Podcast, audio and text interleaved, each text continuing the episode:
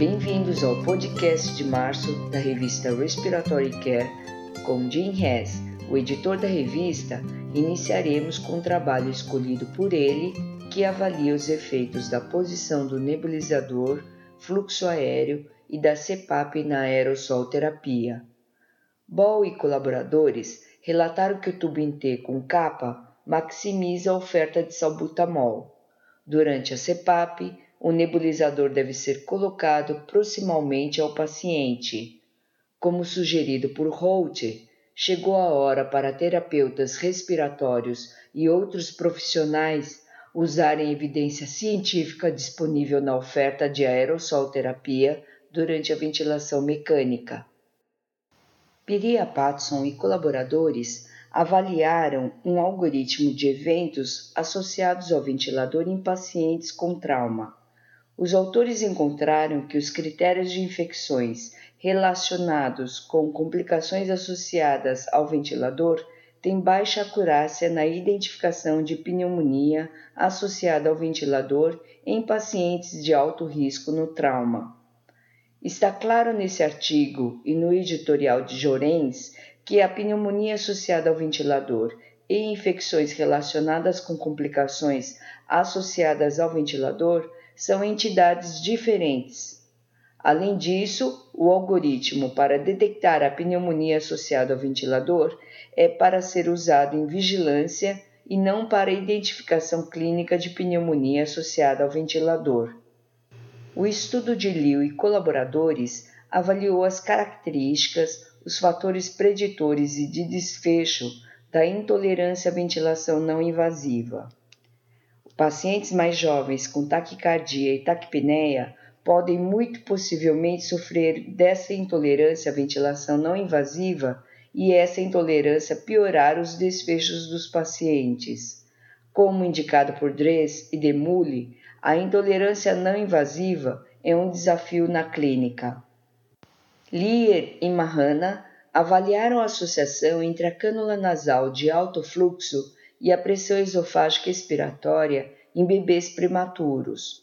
Os fluxos aéreos da cânula variaram entre 2 e 8 litros por minuto, a correspondente pressão esofágica variou entre 2 e 15 centímetros de água.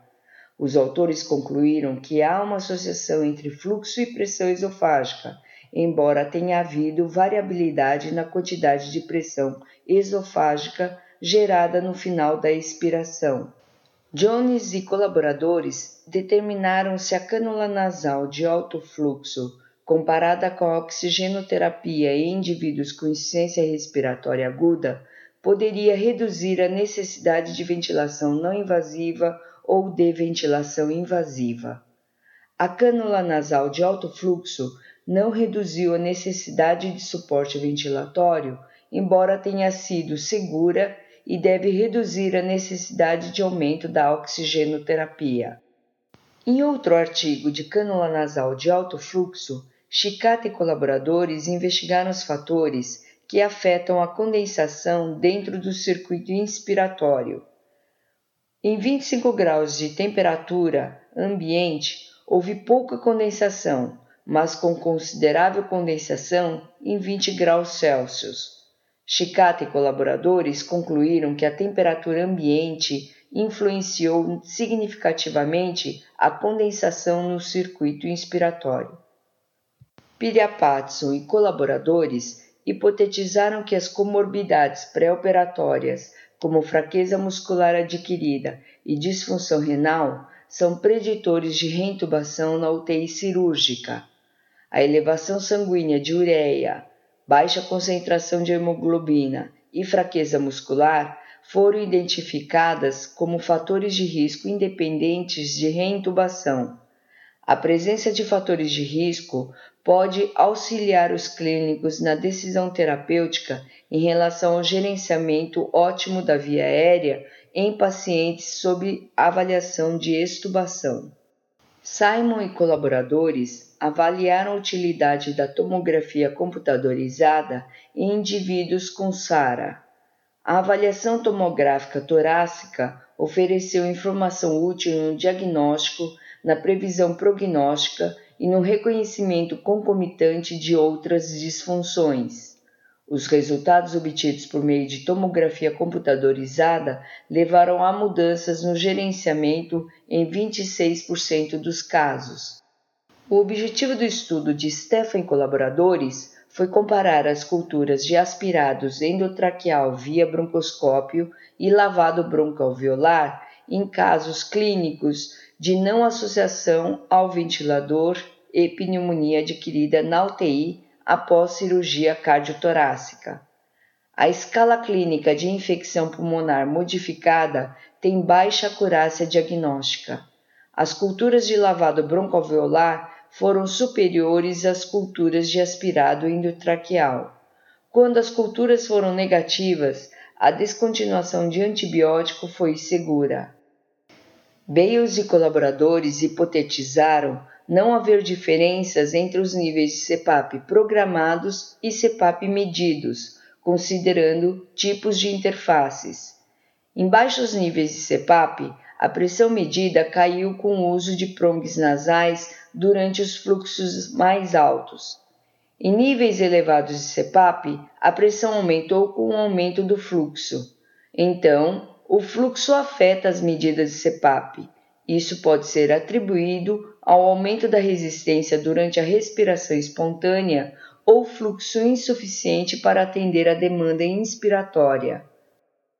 Khalid e colaboradores relataram sua experiência no cuidado de indivíduos com grave síndrome respiratória do meio-leste de pneumonia por coronavírus e SARA. Khalid e colaboradores acharam uma mortalidade elevada em indivíduos com comorbidades. Os que sobreviveram à infecção aguda e às complicações permaneceram em bom estado de saúde após um ano. Ad Music Here. O objetivo do estudo de Wang e colaboradores foi determinar uma alternativa para o ponto de corte fixado de VF1 sobre CVF menor que 70% para a atenção primária. Wang e colaboradores acharam que a VF1 sobre CVF menor que 72% pode ser utilizada em atenção primária como uma alternativa válida para a VF1 sobre CVF menor que 70%. Esse resultado sugere que a relação VF1-VF6 pode ser uma opção na atenção primária para detectar obstrução de via aérea. Swallowwood e colaboradores utilizaram uma simulação in vitro para testar a acurácia de medidas de trocas gasosas por um calorímetro indireto e um capnógrafo volumétrico. Os autores acharam que esses monitores concordam nos valores de referência de consumo de oxigênio e dióxido de carbono. Os valores medidos de produção de dióxido de carbono em crianças e adultos foram mais acurados com o capnógrafo. Os aparelhos mostraram concordância aceitável entre eles. Boscos e colaboradores compararam a peroxidação lipídica, telomerase e níveis de zinco, cobre, malondialdeído em tabagistas assintomáticos e em indivíduos com exacerbação da DPOC. Boscos e colaboradores encontraram que o grupo com exacerbação da TPOC teve significativamente uma razão baixa de cobre zinco comparado com o grupo controle. Os indivíduos com exacerbação da TPOC, no entanto, tiveram também níveis elevados de telomerase, malondialdeído, cobre e zinco comparados com os controles. Zhu e colaboradores avaliaram a disfunção subclínica sistólica de ventrículo esquerdo em indivíduos com apneia obstrutiva do sono com fração de ejeção de ventrículo esquerdo normal. Os autores acharam três camadas longitudinais subclínicas e função sistólica ventricular esquerda circunferencial em indivíduos com fração de ejeção de ventrículo esquerdo normal. Kim e colaboradores avaliaram um estudo para medir as mudanças séricas na função pulmonar ao longo de 12 meses após lobectomia em indivíduos com câncer pulmonar. Eles também avaliaram a recuperação real da função pulmonar em comparação com os valores pré-operatórios preditos. Kim e colaboradores encontraram que a função pulmonar, comparada com os valores preditos no pré-operatório, melhoraram ao longo de um ano da lobectomia. No entanto, a melhora não foi observada em indivíduos com DPLC e aqueles que se submeteram à toracotomia e receberam quimioterapia adjuvante no pós-operatório. Nesse mês também publicamos na Respiratory Care uma revisão do uso do ultrassom como guia na inserção de catéter radial. Para receber o conteúdo deste podcast e de podcasts anteriores da revista, por favor visite nosso website em www.rcjournal.com.